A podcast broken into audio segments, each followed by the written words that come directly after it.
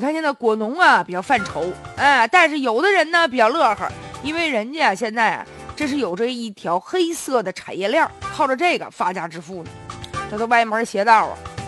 这个机动车临时牌照呢，是新车正式上牌之前上路通行的一个临时的凭证啊。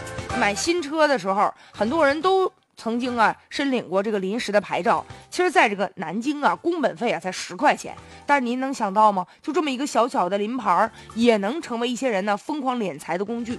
十块钱的这个临牌啊，据说呢就成本十块钱啊。等到了这个北京啊、天津啊、上海等城市。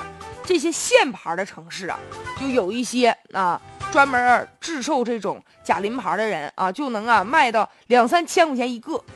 据说有一个包括车管所在内的内鬼在内的这个二十六个人的团伙，在短短的半年的时间里，非法伪造、买卖临牌将近上万张，非法获利达到啊数百万元。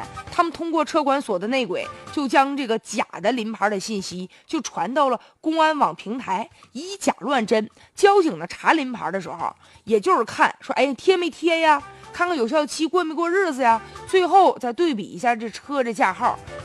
那也就是说呢，让有些人钻了空子了，而且呢，这些假的临牌吧，因为它录入到了这公安网了，所以在路上很难就辨别出来。这也就是导致这个团伙在短短半年的时间里卖出了这么多假的临牌。而且你想啊，他这一本半利啊，他成本的十块钱，他卖两三千块钱，中间的多大的利润呢？但是咱们想啊，为什么这么多人愿意花这高价去买去？你说他不知道是假的吗？有的人可能也知道。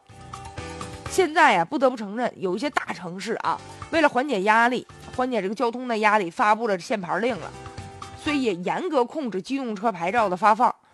所以这样一来呢，也有些车主，哎呀，申请好多次也没申请下来，办不了这个正式的牌照，又想开车上路，怎么办呢？所以有些人呢，就铤而走险了，买中假临牌吧。现在这犯罪嫌疑人呢是被抓了，但值得追问的就是啊，在这个团伙当中啊，这个车管所的内鬼，最主要是他将这个假的这个临牌给洗白了，所以要堵住这个漏洞啊，看看还有没有其他的人存在这样的问题，要加强内部的管理啊。而且呢，还有。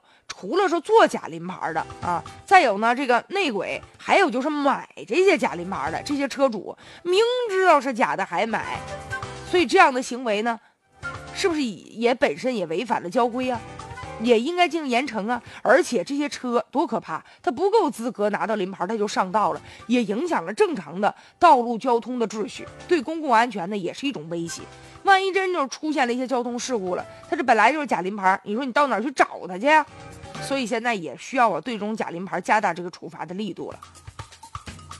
当然了，话又说回来了，对于那些这个临牌的，在申请的时候也应该简化一些繁琐的一些手续，提高呢上牌的效率。